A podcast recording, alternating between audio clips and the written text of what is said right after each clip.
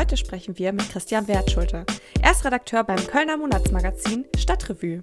Viel Spaß beim Zuhören.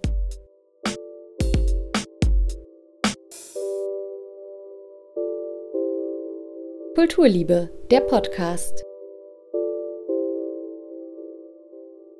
Ja. Prima. Super.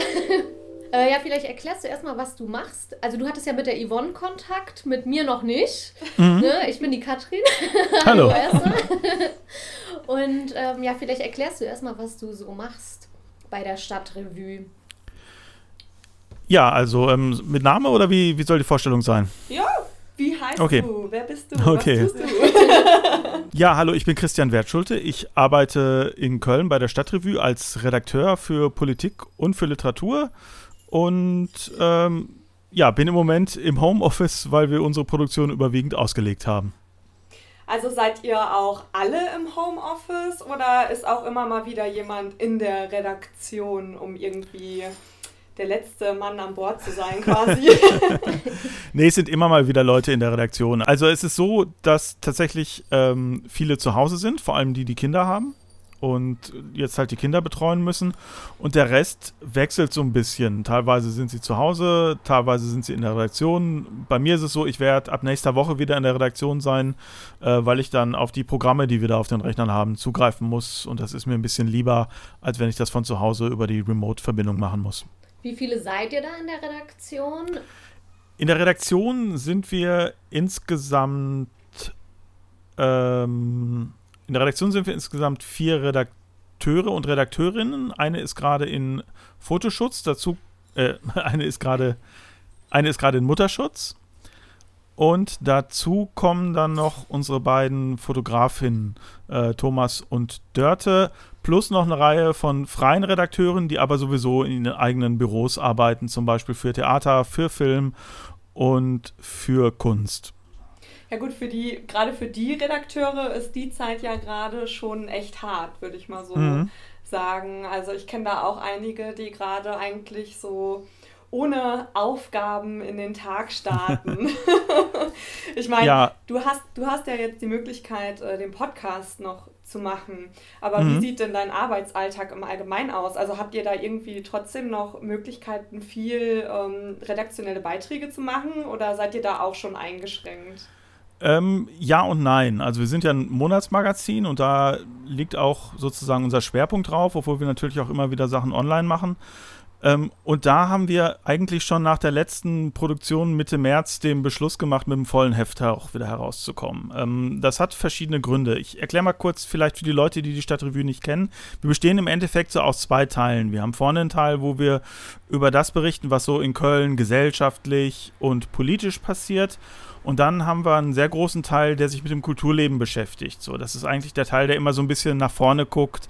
Jetzt zum Beispiel würde man, wenn es ein normaler Mai wäre, würde man da zum Beispiel drin finden, was passiert beim Achtbrücken-Festival, was läuft im Mai im Theater, welche Ausstellungen laufen. So, wir haben uns dann entschlossen, äh, den ersten Teil sowieso komplett zu machen, wie wir ihn immer machen, also über das zu berichten, was halt in Köln in den letzten Wochen vor Erscheinen passiert ist.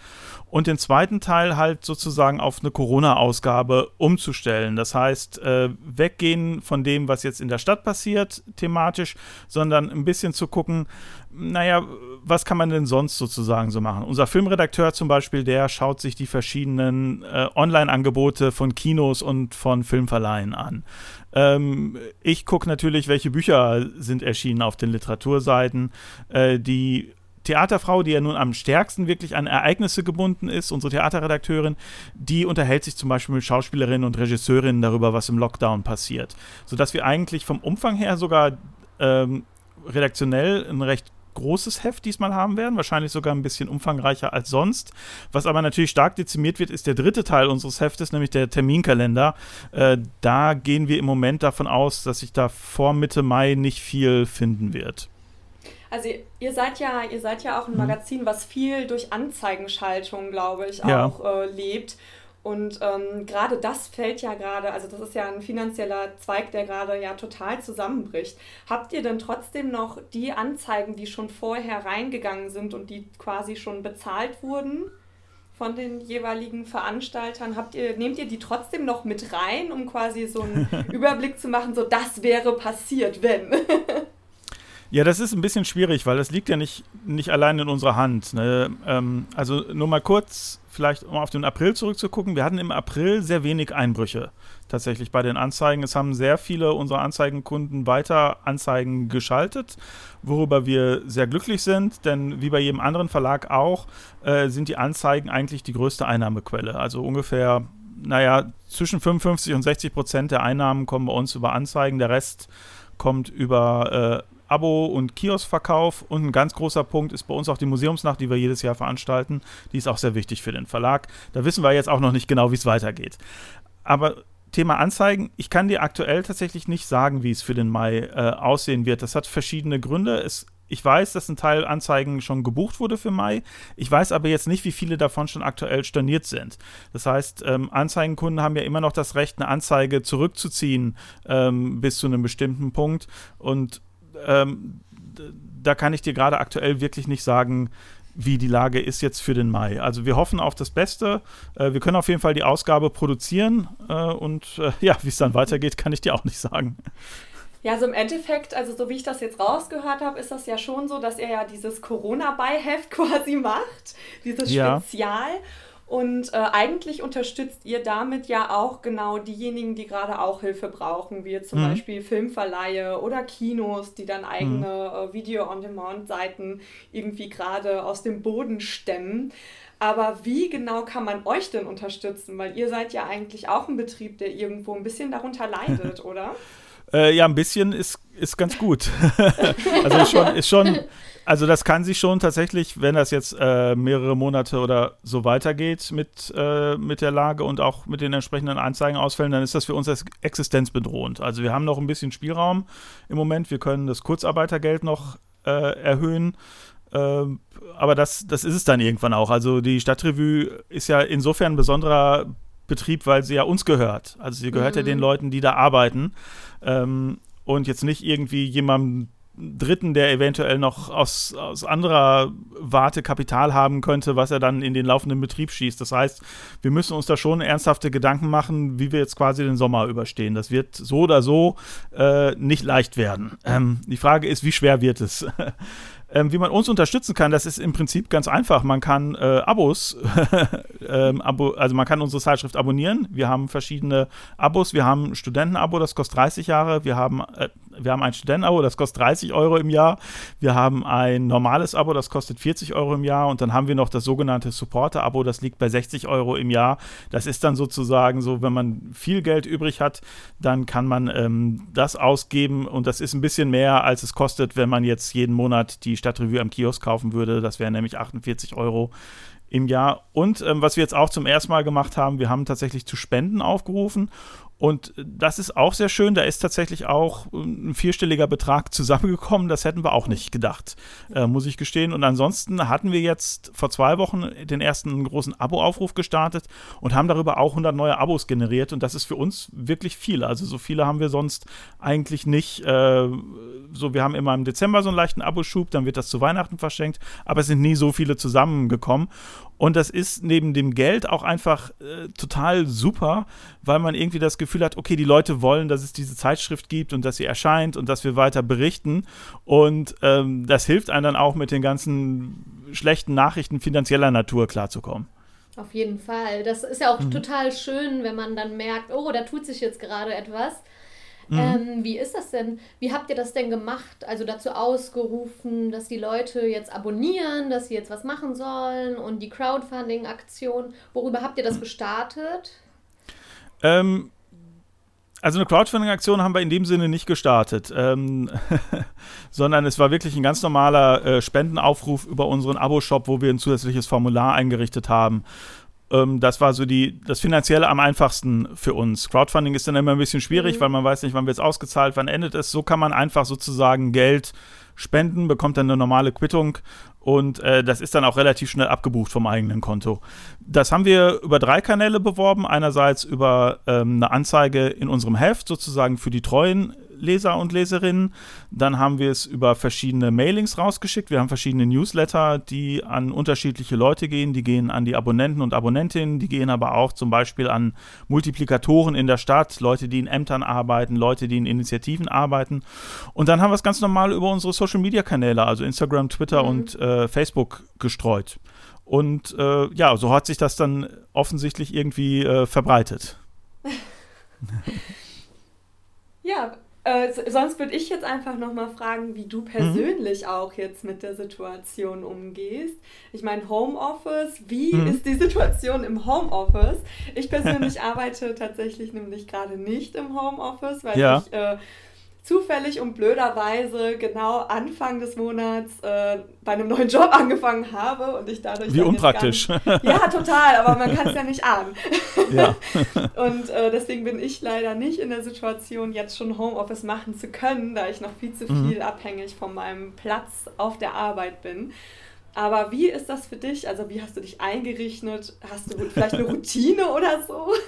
äh, also, ich, tatsächlich bin ich das gewohnt von ähm, alleine zu arbeiten. Also ich war, ähm, hab, bevor ich bei der Stadtrevue gearbeitet habe, ähm, sechs Jahre an der Uni gearbeitet äh, in Bochum und bin da eigentlich auch immer nur hingefahren, wenn ich unterrichten musste und war dann eigentlich fünf Tage bei mir zu Hause und habe mich da, habe da geschrieben und gelesen und äh, Essays korrigiert und alles Mögliche. Das heißt, ich bin das eigentlich gewohnt, äh, von zu Hause zu arbeiten. Ich habe auch hier, ihr seht, im, ihr seht das Mikro, ich habe ja auch einen einigermaßen okayen Arbeitsplatz, was die technischen Voraussetzungen angeht. Ich arbeite nämlich neben der Stadtrevue noch beim WDR und kann auch sehr viel da von zu Hause machen und mich dann ins Studio schalten lassen. Das funktioniert alles sehr gut. Ähm, deswegen war das jetzt nicht so eine Riesenumstellung für mich. Äh, womit ich tatsächlich nicht so gut klarkomme, ist der Verlust von sozialen Kontakten. Und ich finde, das ist, das war besonders am Anfang ähm, dieser Corona-Phase sehr schlimm für mich, äh, weil ja wirklich jeden Tag die schlechten Nachrichten auf einen einprasselten. Mhm. Und ähm, dass mir wirklich gefehlt hat, sich sozusagen mal kurz mit den Kollegen darüber lustig zu machen oder einen Witz zu machen. ähm, und so, und es war alles in allem auch sehr stressig, weil wir die gesamte Stadtrevue halt auf Slack und Videochat und Schieß mich tot was umstellen mussten. Und da habe ich doch sehr lange Tage am Computer gesessen, also teilweise wirklich von morgens um 10 bis abends um 9 mit einer Stunde Pause. Das war nicht gut. Also da ging es mir abends wirklich richtig schlecht. Äh, jetzt habe ich tatsächlich so, äh, so eine einigermaßen okay Routine gefunden. Äh, ich mache mir regelmäßig Tee und ähm, kann hier auch spazieren gehen. Das Wetter ist jetzt ja auch besser. Mhm. Ähm, ich habe tatsächlich auch noch ein zweites Büro im Agnesviertel, wo ich mittlerweile äh, öfters mal hingehe. Äh, das ist dann auch ganz angenehm. Dann ist man kurz auf dem Fahrrad, um da hinzufahren. Ähm, und so klappt das eigentlich mittlerweile sehr, sehr gut bei mir. Also so, ich bin es einerseits gewohnt, es war jetzt nicht so die Riesenumstellung. Ich brauche auch nicht so unbedingt immer so einen externen Rahmen, um arbeiten zu können. Also im Gegensatz ist es für mich eher leichter, wenn ich merke, jetzt habe ich einen Hänger, äh, dass ich auch mal ohne schlechtes Gewissen sagen kann, jetzt machst du mal zwei Stunden was anderes und setz dich heute Abend noch mal zwei Stunden hin, anstatt im Büro, wo man dann oft so denkt, hm, okay, jetzt bin ich im Büro, jetzt muss ich irgendwie aber auch produktiv sein, ja. anstatt einfach mal eine Stunde äh, vor die Tür zu gehen, was eigentlich viel sinnvoller wäre für alle Beteiligten. Ähm, so dass ich eigentlich mittlerweile ganz gut mit der Situation klarkomme, aber die Kollegen äh, und der Austausch, das fehlt mir schon sehr. Oh, das kann ich total verstehen. Vor allem, ja. wenn man sich den Kaffee am Automaten zieht. ja. ja, das ist, ist tatsächlich ganz gut. In der Stadtrevue, wir kochen immer Kaffee. Also wir haben irgendwie so verschiedene Kaffeemaschinen, Espresso und alles Mögliche. Und das ist dann auch immer ganz nett. Dann kocht man Kaffee ja, für alle und dann äh, setzt man kurz zusammen, redet, was so reingekommen ist. Äh, trifft sich oder trifft sich äh, an der Kaffeemaschine. Also das, das fehlt mir schon, äh, fehlt mir schon sehr, ja. Also das finde ich tatsächlich am belastendsten. Das Arbeiten selber geht manchmal zu Hause sogar besser, finde ich. Äh, vor allen Dingen, wenn man sich so ein bisschen konzentrieren muss. Das ist schon leichter, als wenn irgendwie nebenan am Schreibtisch mal das Telefon klingelt oder irgendjemand kommt rein oder ich sitze auch nicht weit weg vom Kopierer zum Beispiel, den höre ich auch ständig. Also das, das geht tatsächlich zu Hause äh, leichter, aber mir fehlt wirklich die Geselligkeit. Und jetzt nicht nur bei der Arbeit, auch sonst irgendwie, dass man sich ja, nicht treffen kann mal kurz, äh, irgendwie draußen oder halt äh, in der Kneipe oder ausgehen. Das ist schon echt ein sehr großer äh, Verlust an Lebensqualität. Aber gut, den werden wir wahrscheinlich äh, bringen müssen jetzt noch ein paar Wochen. Und das ist ja auch okay. Äh, es geht ja darum, Menschenleben zu schützen. Das ist dann ja doch ein bisschen wichtiger im Zweifelsfall. Ja. Aber vor allen Dingen, ich kann mir auch vorstellen, wenn man halt so viel für die Kultur macht, man mhm. besucht verschiedene Veranstaltungen, man mhm. schreibt darüber, ähm, auch Rezensionen, man gibt Tipps, wo was stattfindet. Und wenn man daran auch gar nicht selber jetzt teilnehmen kann, dann fällt ja auch ein großer Teil weg. Und das ist ja auch einfach eine Gewohnheit, die dann komplett um, also wegfällt. Ne? Ja, es ist, ist insofern eine Gewohnheit, weil das natürlich auch ein wichtiger Input ist, ähm, mhm.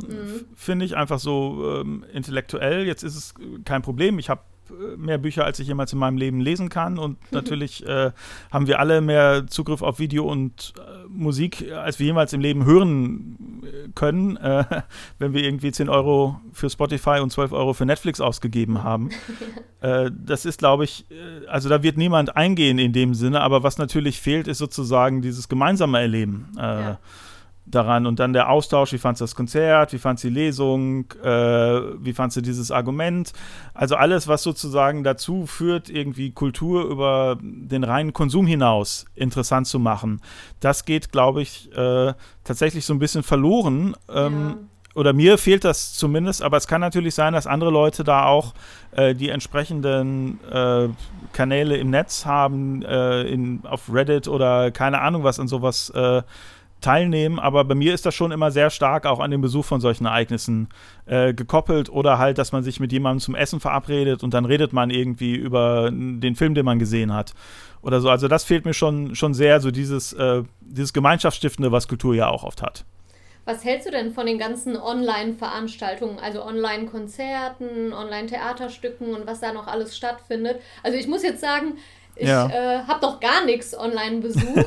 ich habe vielleicht ganz viele Skype-Konferenzen gemacht mhm. mit Freundinnen, mit Familie, weil man die natürlich dann auch nicht mehr sehen kann. Aber ich hatte das jetzt noch nicht, dass ich tatsächlich so aktiv, also ja, aktiv ähm, an irgendeinem Skype-Theaterstück oder so teilgenommen hat. Also Hast du das schon gemacht? The Theater auch nicht. Ähm, nee, ehrlich gesagt, das Einzige, was ich mir, glaube ich, bis jetzt mal angeguckt habe, sind irgendwie so Diskussionsrunden äh, im Nachhinein dann äh, auf, auf, wenn die es dann als YouTube-Stream ähm, gab oder so, also wenn die dann aufgezeichnet wurden, dann habe ich mir die dann im Nachhinein schon mal angeguckt, wenn mich das Thema interessiert hat.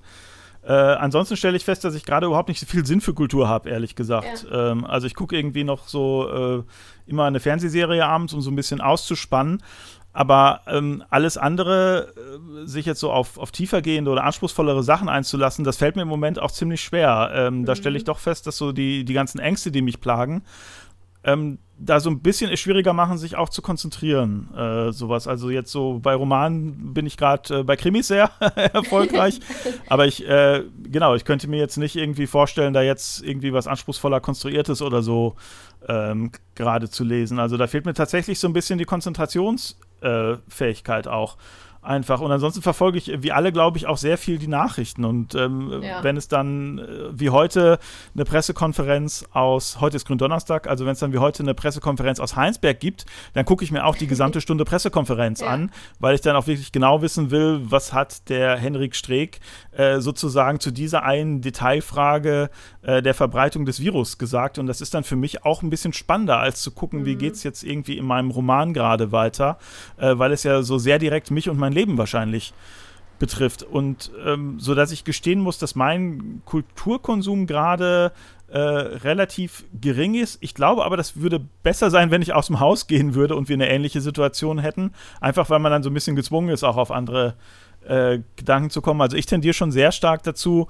äh, dann auch sozusagen immer noch nach der nächsten Neuigkeit und nach der nächsten äh, Information zu suchen ja, und ich glaube, wenn ich einfach mal häufiger vor die Tür könnte, äh, dann wäre das auch nicht so ausgeprägt. Ja, ich finde das schon sehr interessant, dass wir ja eigentlich alle so in der Kultur auch mhm. irgendwie mhm. tätig sind, dafür was machen, aber jetzt aktuell wirklich total psychisch auch an dieser Corona-Sache hängen. Und da ja. merkt man auch, das äh, nimmt und also beeinträchtigt unser Leben so sehr, nicht nur ähm, irgendwie physisch, dass wir nicht mehr mhm. rausgehen können, Mhm. Oder dass wir den gewohnten Arbeitsweg jeden Morgen gehen oder im Büro sitzen jeden Tag, sondern dass mhm. uns das äh, physisch, äh, psychisch auch total ähm, ja, beeinträchtigt auch, ne? Ja, und ich glaube, das ist tatsächlich in zweierlei Hinsicht ähm, schlecht, denn tatsächlich ist Kultur ja der Raum, wo man sozusagen auch über Alternativen nachdenken kann.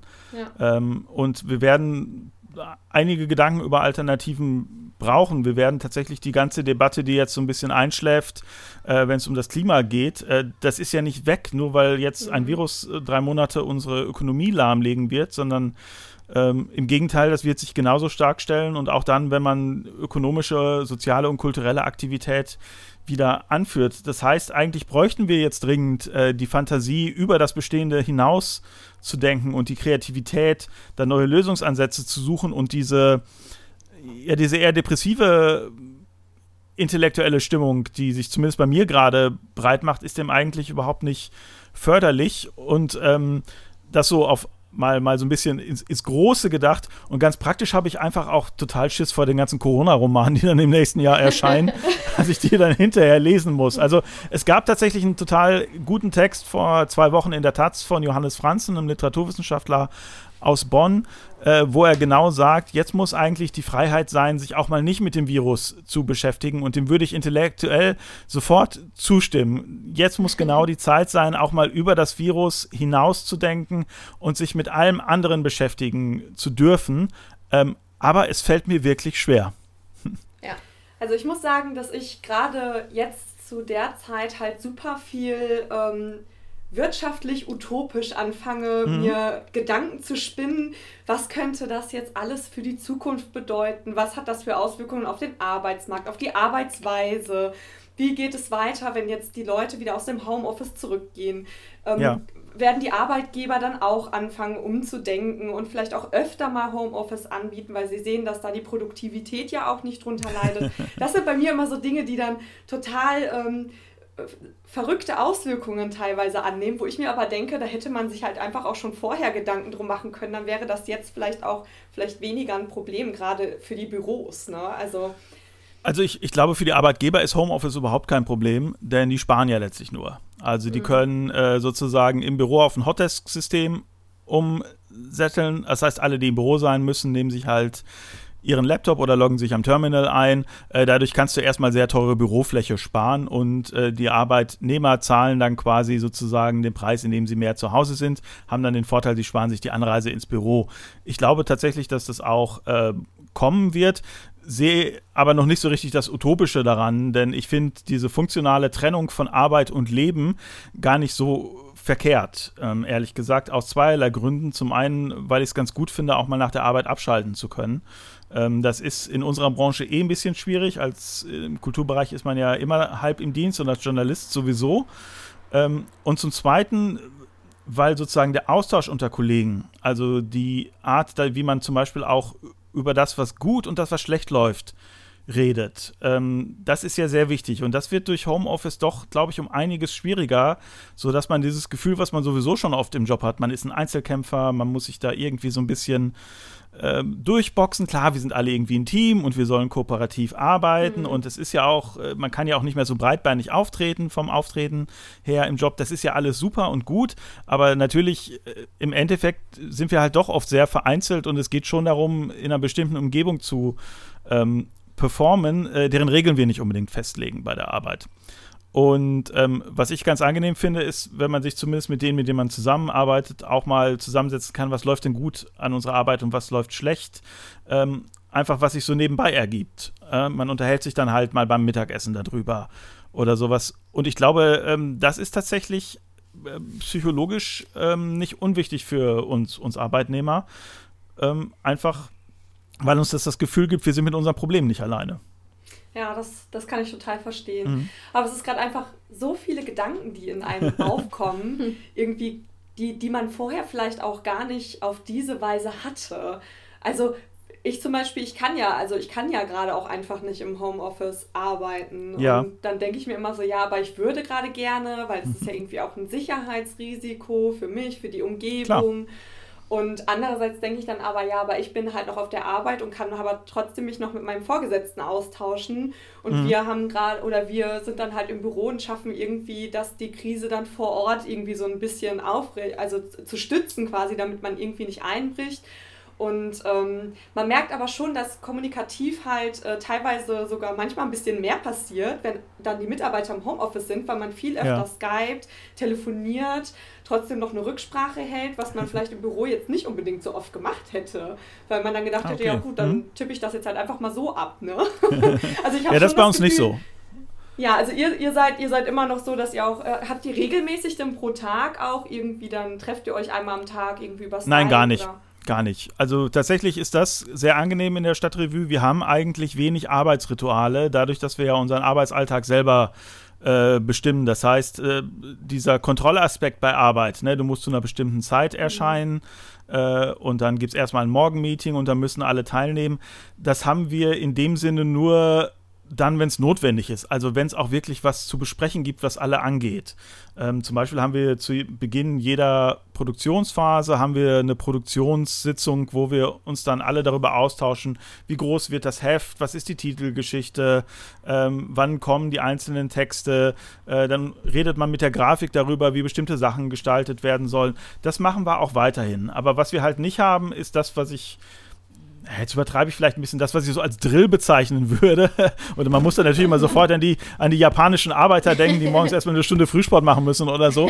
Ähm, sowas haben wir tatsächlich nicht. Das liegt einfach daran, weil wir halt doch sehr selbstbestimmt arbeiten können. Und klar, wir haben eine bestimmte Kernarbeitszeit jeden Tag von 10 bis 17 Uhr. Da ist klar, da sind die Leute erreichbar. Das ist auch wichtig, dass sie da erreichbar sind. Und es ist auch wichtig, dass dann für diejenigen, die äh, sozusagen zum Beispiel auf einer halben Stelle da sind, dass die dann auch Feierabend haben dürfen. Das, das nehmen wir auch alle ernst, weil jeder von uns gerne Feierabend hat. Da respektieren wir auch den Feierabend der anderen. Ähm, aber äh, tatsächlich ist es so, wir kommunizieren äh, informell eh äh, viel und wie wir Lust haben. Und wenn wir keine Lust haben, auch mal nicht. Ähm, aber so diese formale Kommunikation ist doch eigentlich wirklich äh, so, dass sie nur dann stattfindet, wenn auch was geklärt werden muss. Und das ist tatsächlich sehr angenehm, äh, finde ich, weil das so, so diesen, diesen äh, Leerlauf, äh, glaube ich, den man in manchen Jobs hat, man muss dann irgendwie antanzen und dann sitzt man eine Stunde rum und eigentlich geht einem das gar nicht so richtig was an und man könnte jetzt ja auch produktiv sein. Äh, den gibt es bei uns in dem Sinne nicht so. Also so da arbeiten wir, glaube ich, dann auch relativ äh, ähm, effizient und äh, verplempern die Zeit dafür, dass wir uns dann über andere Sachen unterhalten. Was das ja auch ganz schön ist. Also wir verstehen uns eigentlich auch ganz gut da äh, alle zusammen, ja. Ja, das ist auch gut, wenn man so ein gefestigtes Team ist und man weiß, mhm. jeder macht seinen Teil. Und in der Kultur kommt das ja auch sehr darauf an, dass man mit dem Herzen dabei ist und jeder macht ja, das genau. ja dann auch gerne. Also da äh, gibt es, glaube ich, weniger äh, Leute, die dann irgendwie so denken, ach, das ist jetzt voll der Stress zu arbeiten, ich habe keinen Bock, sondern das ist eigentlich meistens so eine Herzensangelegenheit, wenn man für die Kulturbranche einfach arbeitet auch. Ja, das kann ich, glaube ich, äh, für mich schon durchaus so sagen. Mir macht mein Job wirklich Spaß, ob das äh, demjenigen, der dafür, diejenigen, die dafür zuständig sind, diese Termin, Termine in unsere Termindatenbank einzutragen, auch immer so geht, dass sie nach vier oder fünf Stunden noch total erfüllt da rausgehen. Ähm, das weiß ich nicht, ehrlich gesagt. Ich glaube, das ist schon eine sehr mhm. anstrengende Arbeit und auch eine sehr, kann auch eine sehr monotone und stressige ähm, Arbeit sein. Ähm, also so, aber wir versuchen sie ihnen so angenehm wie möglich zu machen. Was denkst du denn, wie geht das jetzt in der Kulturbranche weiter? Also ich mache mir ganz oft Gedanken darum, eigentlich jeden Tag, äh, so mhm. bestimmt 15 Stunden am Tag. ähm, ich frage mich die ganze Zeit, okay, wenn jetzt in zwei Wochen die äh, Kontaktsperre aufgehoben wird, macht dann jedes Theater sofort wieder auf? Trauen sich die Leute überhaupt wieder dahin? Will jeder sofort ins Kino, Kino gehen? Ähm, das mhm. sind so Fragen, die stelle ich mir halt die ganze Zeit. Was denkst du denn, was bedeutet das für die Kul Kulturbranche jetzt? Im Endeffekt, wie wird das weitergehen? Hast du dir darüber schon Gedanken gemacht? Äh, ja, ja, klar.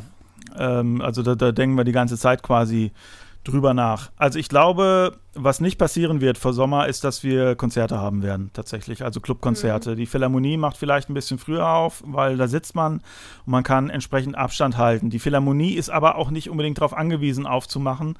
Die kriegen ihr Geld auch, wenn sie zu haben. Die haben dann zwar Einnahmeverluste, aber die Musiker werden weiter bezahlt. Äh, auch die Aushilfen vom Gürzenich-Orchester werden weiter bezahlt und äh, das Personal, was da beschäftigt ist, ist sowieso tariflich, glaube ich, ganz okay abgesichert.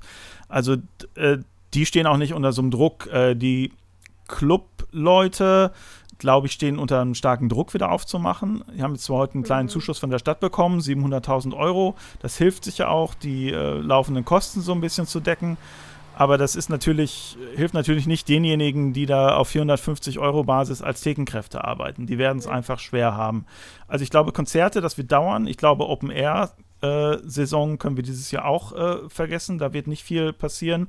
Äh, was eventuell passieren kann, ist, dass es bei diesen illegalen Techno-Partys, die es ja immer mal im Umland gibt, wie ich gehört ja. habe. bei mir um die Ecke sofort. Äh, dass, dass sowas, sowas öfters mal stattfindet. Und da kann ich mir aber vorstellen, dass die Polizei tatsächlich auch ein bisschen ja. stärker dahinterher sein wird als sonst. Ähm, Kinos ähm, kann ich mir, ich habe sehr viel Lust ins Kino zu gehen.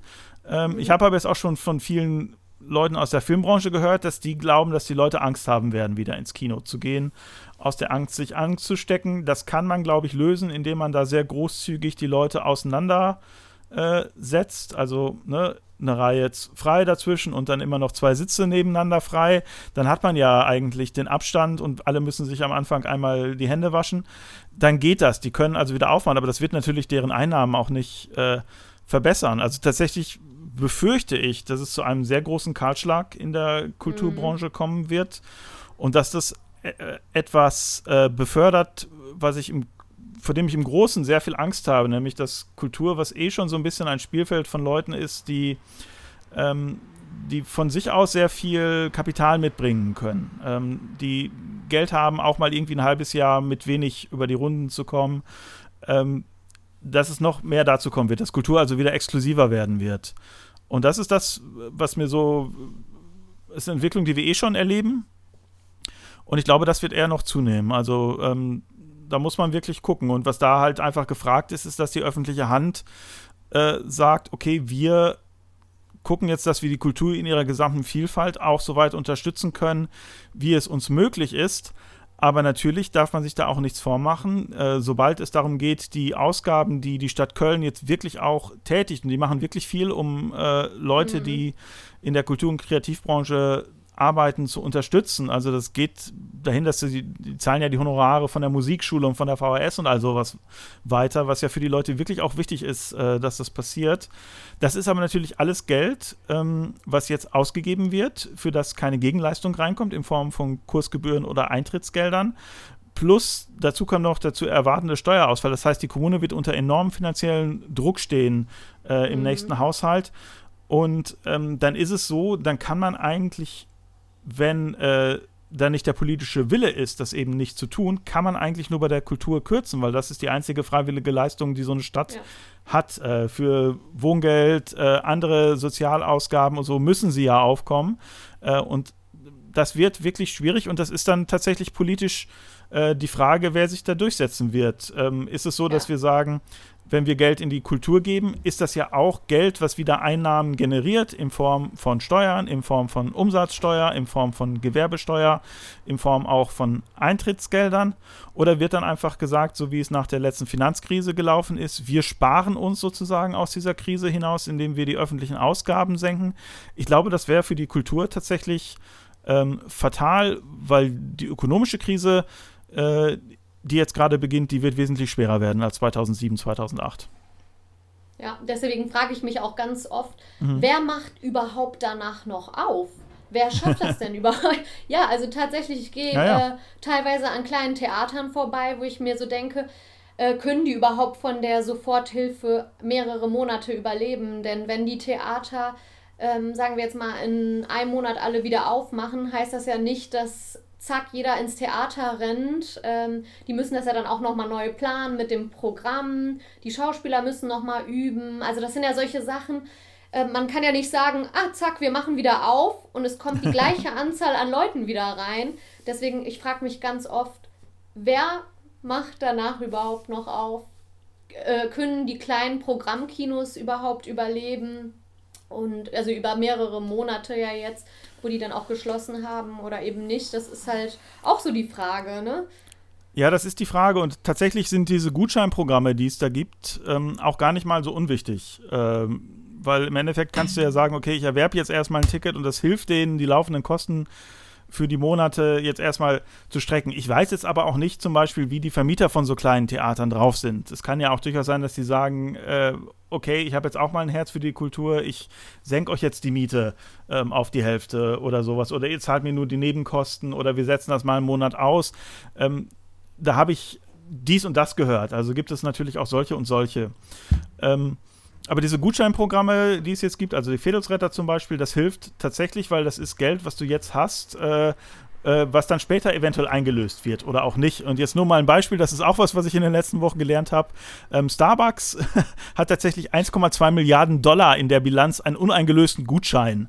also es ist, ist tatsächlich ist es ein riesen äh, ein Riesengeschäft äh, oder ein Riesenbetrag, diese zinslosen Darlehen und nichts anderes ist ein Gutschein ja im Endeffekt, äh, der dann von Leuten an Firmen gegeben wird. Und ich, ich glaube, wenn Leute Geld übrig haben, äh, jetzt gerade, wenn ihre Einnahmen jetzt nicht so stark eingebrochen sind ähm, oder sie aus anderen Gründen, weil sie bei einer Firma arbeiten, der es gerade irgendwie gut geht, äh, keine Ahnung, Medizinbedarf oder sowas.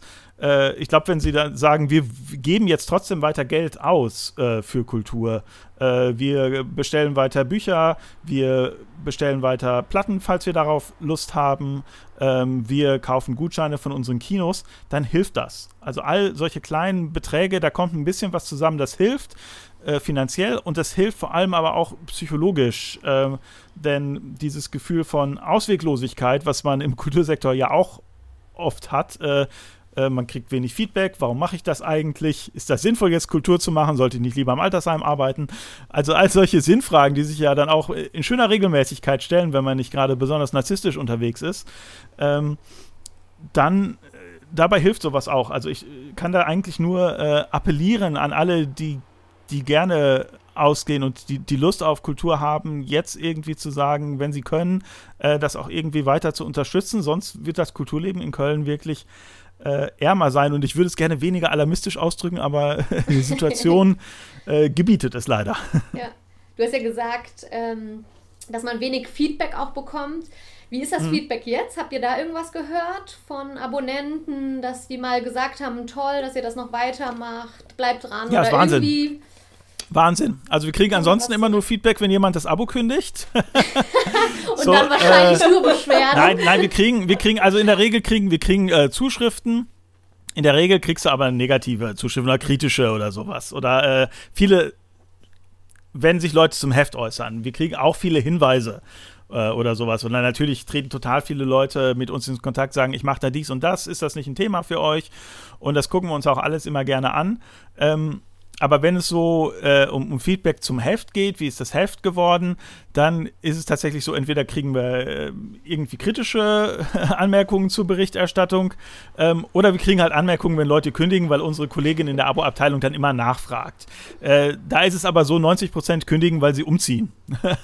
und, äh, ja, ziehen halt weg aus Köln und dann sagen sie, okay, ich habe euch gerne gelesen, aber jetzt wohne ich in Berlin, da kann ich mit dem Kölner Stadtmagazin nichts mehr anfangen. Ähm, muss ich auch sagen, kann ich nachvollziehen, ich habe auch kein Berliner Stadtmagazin abonniert, weil ich hier halt in Köln wohne.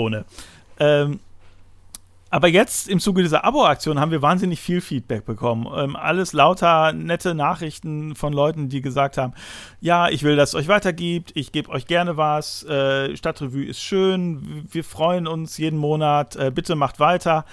Und nur sowas. Und das ist, ehrlich gesagt, äh, das erste Mal, dass in den fünf Jahren, in denen ich da arbeite, dass das so in dieser Masse aufgetreten ist. Sonst sagen mir immer schon mal Leute, ja, dein Text war schön äh, hat, oder hatte eine interessante Ausgabe oder ich habe euch ja auch im Abo oder so. Das freut mich auch jedes Mal. Aber so, so massiv, äh, das war so ein richtiger äh, Candy Storm, wenn man das noch sagt. Also das war echt super. Dann fehlt ja nur noch Hat sich sehr gut angefühlt.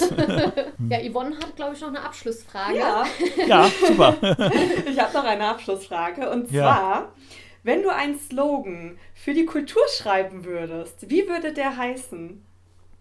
Ähm, support your local scene würde der heißen, weil äh, Kultur tatsächlich irgendwie wir doch immer, wir erleben Kultur einerseits sozusagen über diese riesigen massenmedialen Events, wir gucken alle Game of Thrones oder sowas, mhm. ähm, aber noch viel mehr Spaß macht ja Game of Thrones sozusagen in der Lieblingssniper abends, montagsabends zu gucken mit allen seinen Freunden ähm, oder was weiß ich was, zum Tatort gucken zu gehen oder äh, irgendetwas, was sozusagen äh, vor der eigenen Haustür stattfindet, zu haben. Das ist doch für alle, glaube ich, ähm, das Wichtigste und auch das Prägendste gewesen. Und ich glaube, ohne die äh, verschwendeten langen Samstagnächte in der Indie-Disco bei mir im Sauerland äh, wäre ich auch nicht der Typ geworden, der ich heute bin.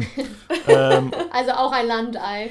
ja, ja, ja, ja, auch. Aber das gilt, das gilt für Leute, die hier in Köln aufwachsen und dann halt sozusagen äh, ähm, in den Rose Club gegangen sind oder halt in die Papierfabrik oder was es alles gab. Äh, das zählt alles umso mehr. Es sind immer die Orte vor der eigenen Haustür, die letztlich die erinnerungswerten Momente äh, machen. Und wenn diese Orte äh, weg sind, ähm, dann, dann ist Kultur irgendwie, da fehlt, da fehlt was. Da fehlt äh, alles, alles, was das alles interessant und unverwechselbar macht. Irgendwie der schlimme Geruch vor den Toiletten, äh, die hässlichen Umkleiden, also wissen ja alle, irgendwie Fußboden. der Schweiß, der klebende Fußboden, ähm, ja, oder im Theater halt auch irgendwie, die, dass es da bestimmte Rituale gibt, äh, dass man weiß, hier sitzt man gerne, äh, der Geruch von, von Kinosälen, äh, die immer gleich sind, oder dass man weiß, das Popcorn schmeckt so, oder die Nachos sind irgendwie da besonders klebrig.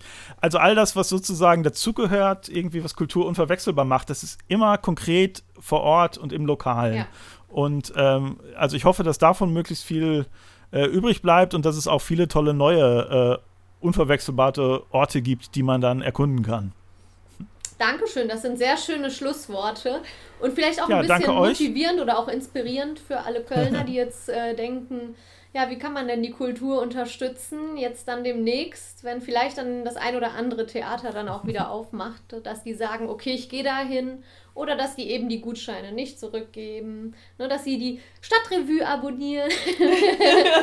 ja, solche Dankeschön. Sachen. Also das ist natürlich immer ganz schön. Wir danken ja. dir auf jeden Fall. Total. Ja, vielen lieben Dank Zeit für die Einladung. ja. Und der erste Gast in unserer ersten Folge bist. Ja, ja äh, vielen lieben Dank für die Einladung. Äh, es war sehr schön mit euch zu reden. Ich wünsche euch noch viel Erfolg, äh, auch Dankeschön. mit eurem Podcast. Danke, danke dir Gerne. auch. Tschüss. Tschüss.